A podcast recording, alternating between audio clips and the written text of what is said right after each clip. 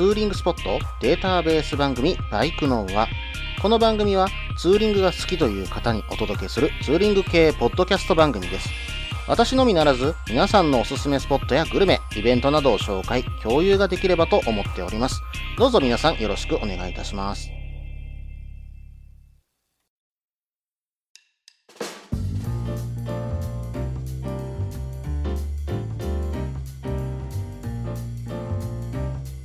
ごきげんよう。さあ、始まりました。バイクの話題139回ですね。お相手は忍者650に乗るタククロです。どうぞよろしくお願いいたします。ということで始まりました。バイクの話。うん、まあちょっとここ最近ね、YouTube の方も毎週上げてるといったところどころか、特別放送も挟んでね、上げているといった次第でございます。まあちょっとね、体調がだいぶ良くなってきたんですよね。まあ倒れることが少なく、なってきたところもあって、まあこうやってね、あのバイクの輪も、えー YouTube の方も、えー更新の方がかけられてるんですけども、まあね、私の方もどんどんどんどんと回復していっていますので、えそのうちね、どこかでロングツーリングも出てみたいななんていうふうに思っている次第です。で、YouTube の方なんですけど、え実はまあ、たまにはカメラを撮らずにね、走ってみようというふうにね、今日まあ、この撮ってる時なんですけども、やってみようと思ったんですよ。で、まあ普段ね、顎マウントを使ってるんですけども、その顎マウントを外すときにね、その、まあ挟み込むところというか、こう、入れ込むところというか、そこのね、あの、まあ、つなぎ目のところがね、パキッと割れましてね、これ実はもう2回割ってるんですよね。まあどうしてもここはね割れてしまうっていう話がよくね聞くんですけども結構これが値段するんでね割れてしまうと痛いんですよね。本当は割れたところの部品だけ欲しいんだけどそれでは売ってないからだいたい安物買っても1000円ぐらいするんで結局また出費になっちゃうんですよね。まあ中華製品の安物使ってるからそうなるんだろうっていうふうに思ってたんですけどどうも GoPro のマウントもねなんかちょっと高めのマウントも割れたりするっていう話も聞いたことあるんで、まあ、そもそも弱い部品なんだろうなっていうのはねうんなんとなく分かってはいるんですけどもねもうこれからはねそのアームをもう外さずに、うん、もう乗ろうと思ってます。うん、まあちょっとねカメラだけ外してそれだけつけてると、まあ、かなり間抜けなね、うん、感じにはなってしまうんですけどもまあ壊した時のねショックに比べればマシかなというようなところですよね。そしてね、まあ YouTube の方でまあ今撮ってるメインが基本的にはそのアゴマウントのアクションカメラ、まあ中華製アクションカメラと、まあ自分の方に向けてるのはあれ、実はですね、スマホなんですよ。スマホの 4K で撮ってるだけなんで、もう一個アクションカメラ買って、できれば自分の方に向けて広角で撮りたいなって思ってるのがあるので、それはね、まあゆくゆくちょっとお金ができた時にそれもね、撮りつつやってみたいななんていうふうに思っているんですけどもね、できればね、ミラーのところに取り付けて、ミラーの、まあ、あの、取り付ける棒のとこですか？あそこに取り付けて、で、自分の方に移してあげて、広角で映す映せばね、走ってるところも結構綺麗に撮れるじゃないですか。まあ、そうできればいいなーなんていうふうには考えているんですけどもね。ただね、インスタ360買うまでは、お小遣い足らないので、そこまではちょっと無理かなとは思ってますけどもね。今と同じカメラを買って、まあ、充電しながらミラー側で使っておけば、まあ、あの途中でそのカメラを入れ替えてしまってね常にこう撮り続けるなんてこともできると思うのでできれば同じカメラ2台でねこういう風に撮り続けるっていうのってありなんじゃないのかななんていう風に今考えているところです。まあ、とはいえメモリーカードの容量の問題もあるんですけども、でも128ギガのメモリーカード2枚あったらね、もう十分だと思うので、それ以上ね、取ったところでパソコンで編集できないですしね。うん。まあ、そのぐらいであれば十分な機材が揃うんじゃないのかなと思います。正直今のね、元ブログも中華カメラで撮ってるっていうと結構ね、驚かれるんですよ。あれね、なかなかいいですよ。XTU-S3 Pro。本当にね、あの、手ブレ補正がすごいので、うん。まあ、広角はね、あの、GoPro にはかないませんけども、まあ、値段の割に、うん。まあまあ、よく撮れてるんじゃないのかななんていうふうには思っています。まあ、ぜひね、あの、YouTube 番組、元ボケの方、チャンネル登録よろしくお願いいたします。ということで、それではね、コーナーの方に行ってみましょう。ツーリングスポット紹介のコーナー。このコーナーは私、もしくは皆さんから投稿いただいたおすすめのスポット、穴場のスポット、自分しかいないけど自分が好きなスポットなどを紹介するコーナーです。今回はですね、というか今回もですね、山本さんからメールをいただいております。というより、たまりにたまった山本さんのメールがあるので、今回はそれを使わせていただきます。ありがとうございます。まあ、えっ、ー、と、これいただいたのが去年の7月3日にいただいておりますけども、まあ、それを考慮して聞いてください。それでは読んでいきますね。高黒さん、いつも楽しく拝聴しています。バイクの輪のツイッターで夏の避暑地ツーリングといえばどこ？ってことで先日猛暑の中、ほんと快適で楽しかったコースを紹介します。ただ、多分同じところを往復するだけなのでツーリングコースじゃないとお叱りを受けるかと思いますが、そこは温かいお気持ちでご理解くださいますようお願い申し上げます。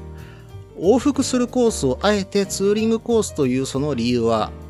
時間とともに見える景色や環境は全然変わってくるということです。そのコースは六甲山の県道16号線です。西宮の万滝トンネルの手前から16号線に入ります。それから神戸植物園を越えて春日病院までのルートです。片道約22キロほどあります。標高が最高約900メートル近くあり、適度なタイトなカーブが続く道で私は飽きないのと、たまに見える山の上から見える神戸の街が絶景です。また、いろいろ寄れる素敵なポイントも多数あります。その日は2往復で帰るつもりでしたが、街中は32度の猛暑。現在の私、2回往復して少し寒いくらいで、日向が心地よいくらいでした。なので、街中に降りる勇気がなかなか出ず3往復目に突入しました3回目も気持ちの良いのとバイク増えて楽しすぎて4回目の往復したくなりました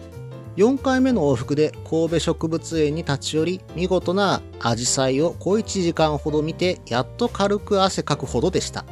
帰り道阪神競馬場あたりでやっと暑いと感じるようになってそこから尼崎まで30分弱で帰ってきました。尼崎周辺済みで観光好き、景色好き、少しカーブの多い道が好きな方で、避暑地ツーリングコース、ただ往復しているだけですが、を探している方におすすめのコースだと思いました。ということで、山本さんからのメールでしたけども、えー、県道16号線ね、これね、実はこの間 YouTube で出したところなんですよ。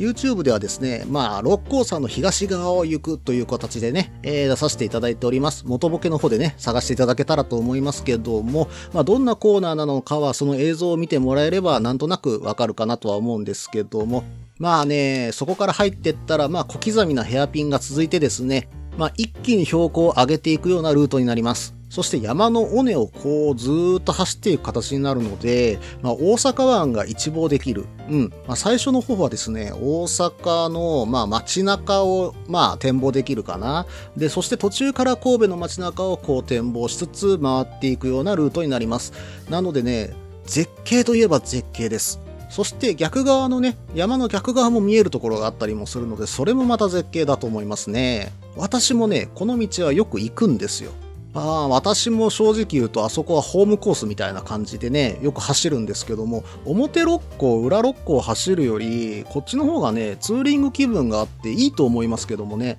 表六甲と裏六甲は、なんだろう、こう、走り屋さんの感覚に近いようなコーナーが連続するんですけども、そうじゃなくて、まあ、優雅に走っていくような感じのコーナーが続くのが、この東側の六甲から登っていって、まあ、ずっとまっすぐ抜けていったまあそんなところになりますね。そしてまあ山本さん夏に行っていいところだということですけども確かにすごい避暑地なんです。で私が紹介したのは真冬に紹介してるので あれなんですけどもあの土日行くならですね夏は正直言うと混みます。はい。かなり混みますのでうん。まあ行くなら早朝かな。夏はね早朝の六甲山がなかなか面白いですよ。特に土日の朝の六甲山って言ったら、まあ、まあ、珍しい車やバイク、走る車バイクの博物館みたいな感じになって、まあ、走ってるような人たちも結構いますからね。はい。まあ、軽く流しに来てるっていう人が結構います。まあよくね、ケーターハムかバーキンかわかんないけども、まあどちらかのセブンとかエリーゼとかね、見かけたりよくしますけどもね、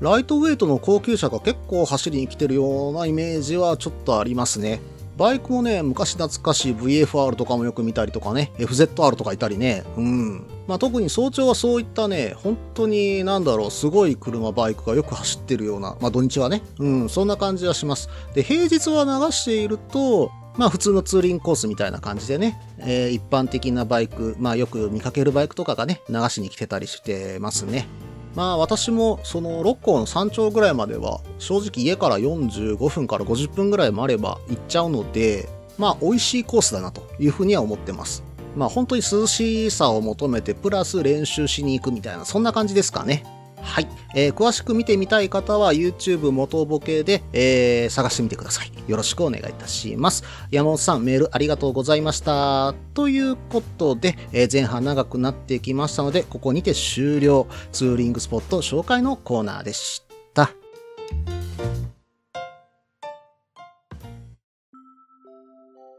みんなでお話しできる行きつけのライダーズカフェ、ネットに作りませんか？バイク系雑談番組、アットみずき。この番組は、プレゼンターの私、みずきがお話しするだけでなく、リスナーの皆さんにもコメントで参加していただき、バイクに関するお話をしていく、インタラクティブ型バイク系雑談番組です。近況やお題から始まった話が、どんな話につながるのかは、参加する皆さん次第。アットみずきは毎週木曜日、21時からツイキャスにて放送中。番組の詳細や過去放送の情報は、ひらがなでアットみずきと入力してウェブで検索。皆さんとお話しできるのを楽しみにお待ちしています。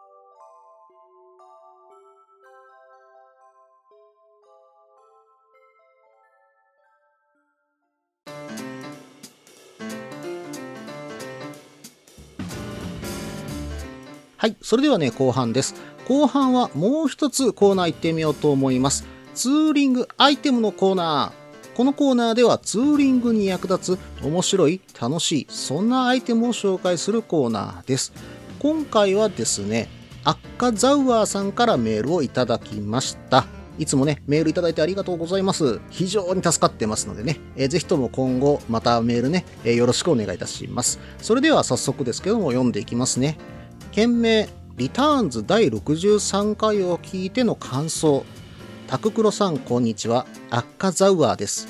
バイクノアリターンズ第63回の放送でスロットルアシストについての話題が出ておりましたので僕の考えを書かせていただきたく筆を取りました。以前 XJR1300 に乗ってた時に購入したものの微妙なスロットルワークに違和感を感じて使用頻度は高速道路のみかつ気が向いた時だけという感じでシートバッグの肥やしになっておりました。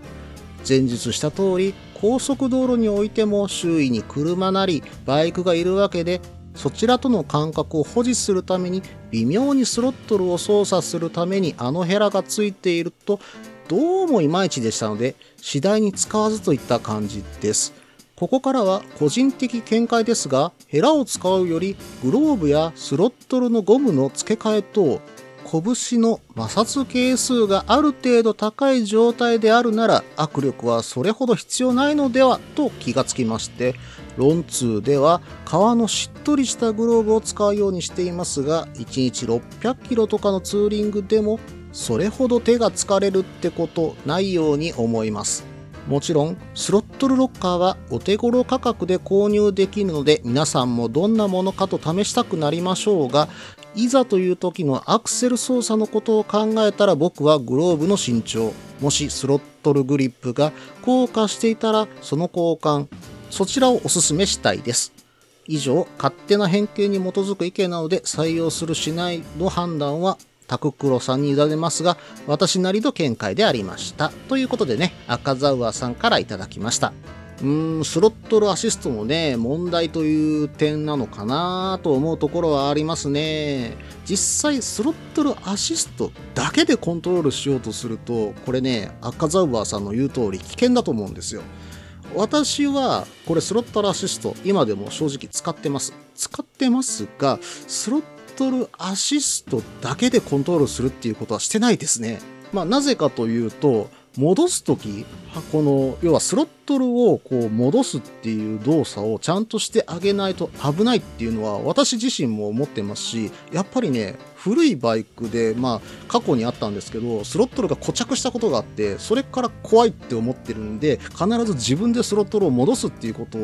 を、まあ、心がけてるんですね。スロットルを開けるときには手のひらを使って、戻すときには、えー、っと、親指から、え、中指までを使ってきっちり戻すっていう動作は必ずしてます。出ないと危ないと思います。これは、あの、スロットルは自分で戻すっていうのは、教習でも習う話ですからね。ですので、そこにね、あの手のひらをずっと手のひらだけで置きっぱなしっていうことは私はしてないですね。で、これが車体による違和感なのか、もしくはその人が違和感を感じているだけなのか、まあこれもわからないですし、まあいまいちだというふうにね、思われたらすぐに外すべきかなと私は思いますね。いまいちだと思ってずっとそこにやっぱりこだわり続けてしまうと、うん、あんまりよろしくはないんじゃないかな。やっぱスロットル操作を気にしすぎちゃって、バイクの他のね、あの、運転の動作がおろそかになってしまうっていう風になってしまうのであればね、私もスロットルアシストはやめといた方がいいと思います。私は逆で、スロットルアシストがある方が正直手の、うん、なんだろ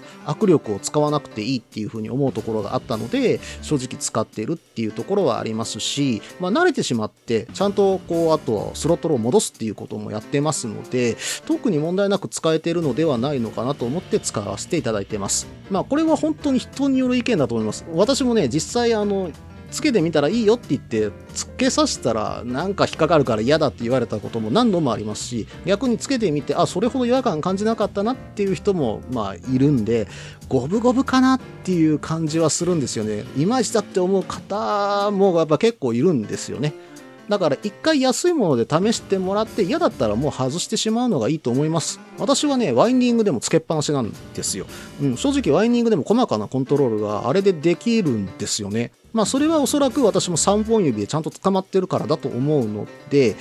で、赤ザウアーさんの言われている、このスロットルグリップのところの摩擦をもっと増やしてあげたら、さらに私って楽になるんじゃないかっていうふうに思ったんですね。まあ、いざという時の操作ってなったら、私は正直言うとできるというふうに、私の持ち方だったらできるというふうには思ってます。でも、よりそれが正確になるのであれば、赤ザウアーさんの言う通り、スロットルグリップを交換するとか、まあ、あの、グローブの方もね、あの、グリップするものに変えてあげるとか、そういう風な方向に行っても、私は、うん、あの、得しかないなという風に思ったので、このメッセージ紹介させていただきました。まあ、私が買えるとすれば、今のところグローブかなとは思うんですけど、多分ね、グローブがちゃんと、うん、あの、グリップしてくれてるんでしょうね。あの、今、正直言うと、グリップヒーター対応のグローブと、エンデュランスのグリップヒーター使ってるんですけども、滑ることはないんですよ。このグリップヒーター対応グローブ自体が、えっと、この面かな？あの手のひらの方の面が牛革でできてるんで、これが滑りにくくて使い勝手がすごくいいんですよね。なので、おそらくなんですけど、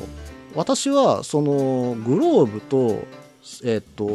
グリップと、さらにその、えっと、スロットルアシスト、これがね、ちょうどいい具合でハマってるんだと思うんですよ。なので、これ全部揃ったら、で、さらに、あの、もしや、スロットルアシストに違和感を感じないんだったら、全部使ってあげてもいいんじゃないのかなっていうふうにね、思うところもあります。なので、まあ、これはね、うん正直、いろんな人の見解があるところなので、これが絶対ですっていうものはないと思います。うん。まあ、おそらく赤ザウアさんもいろんなことをこう試した上で、えー、出た結論として、このようなお話、まあ、要は摩擦力を上げるというのが一番良かったというふうにね、えー、お話しされていると思いますので、うん。まあ、私もね、思うところはありました。エンデュランスのグリップヒーターの、まあ、グリップも正直3年以上使ってるので、そろそろ効果してきたのかななんていうふうに思ってるところもあります。はい。まあ、摩擦力を上げてあげる。これは確かにね、うん、まあ、それだけで楽になるんであれば、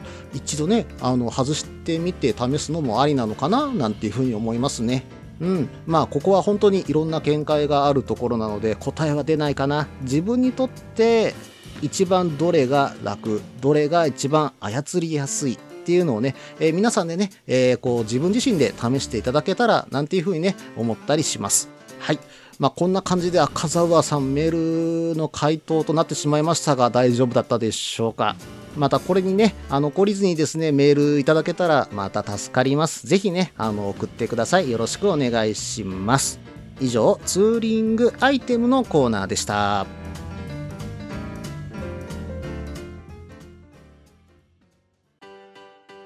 落ち着いて聞いてください。あなた EBR 症候群です。だって、だってお前ハヤボルトじゃんってもう私、ビュエルっていうアメ車乗ってますけど。なんか、無理やりいいこと言おうとして 忙しいあなたに心のパーキング。元バラエティラジオ、グッドスピード。この番組は初心者には情報を、ベテランには懐かしさを。バイクトークを楽しみながら、バイクとライダーの社会的地位向上を目指す、バイクバラエティ番組です。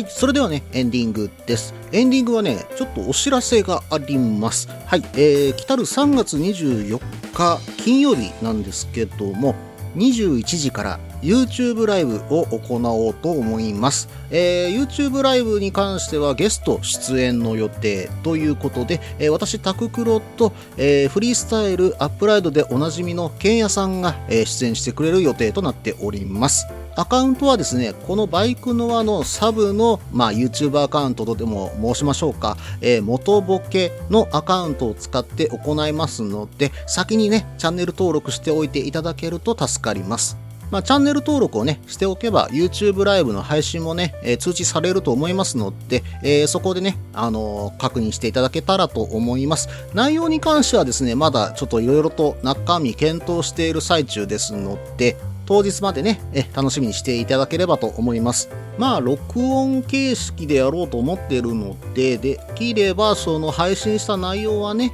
え、残しておこうかなとは思ってますけども、YouTube で残すのか、ポッドキャストで残すのかはまだ決めてないところです。で、まあ、やり方に関しては、私とケンヤさんをスカイプでつないで、えー、YouTube ライブで、えー、2人の顔が映るような感じでね、流そうと思ってますので、ただまあね、あのー、ケンヤさんと私に関しては全部の顔出しはしてませんので、はい、あの、私はサングラスとマスクを、ケンヤさんはマスクをつけてということで、えー、参加させていただく形になります。まあ、皆さんもお酒でもね、片手にコメントでも打っていただけたら非常に助かりますんでね、えー、ぜひね、見に来てください。コメントもね、ぜひどしどしとね、あのの寄せていただけたらと思います。まあ、ということで、YouTube ライブを、まあ、ケンヤさんとね、え、行うというお話でしたけども、もしね、こんなことやってほしいとか、まあ、あんなこと喋ってほしいとか、そんなことがあればね、あの、お便り、私の方にください。まあ、その中で吟味して、もしできることがあれば、まあ、ちょっとケンヤさんに提案してみようかなと思うこともありますのでね。まあ、お題はでも一つは決まってるんですよ。もしそれ以外に何かできるのであれば、うん、何かね、あの、してみようと思いますし、逆にあの、ケンヤさんに何か質問をぶつけてみたいとかね、あの、私に何か質問をぶつけてみたいというようなことがあればね、そのライブ配信、まあ、当てにですかね、バイクのあの、あの、メールフォームの方から、えー、投げていただけたら、その時に答えさせていただきますので、えー、そういったね、質問等もぜひね、よろしくお願いいたします。ということで、3月24日金曜日の21時から YouTube ライブスタートしますので、元ボケの、えー、チャンネル登録ぜひね、えー、よろしくお願いいたします。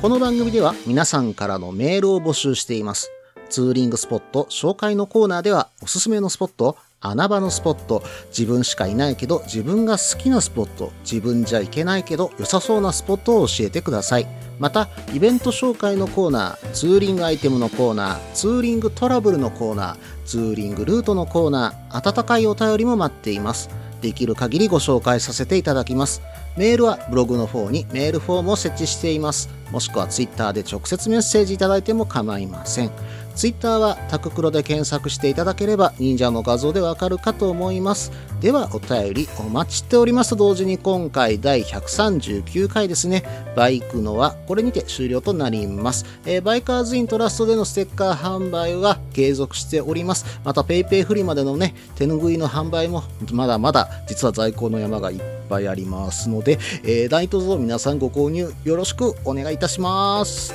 ということで、えー、終了していこうと思います。それではまた。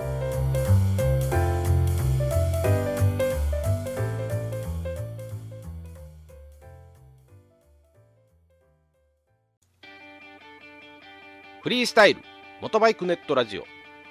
この番組はバイクの新時代を担うすべての人たちにバイクをもっと気軽にもっと身近に感じてもらい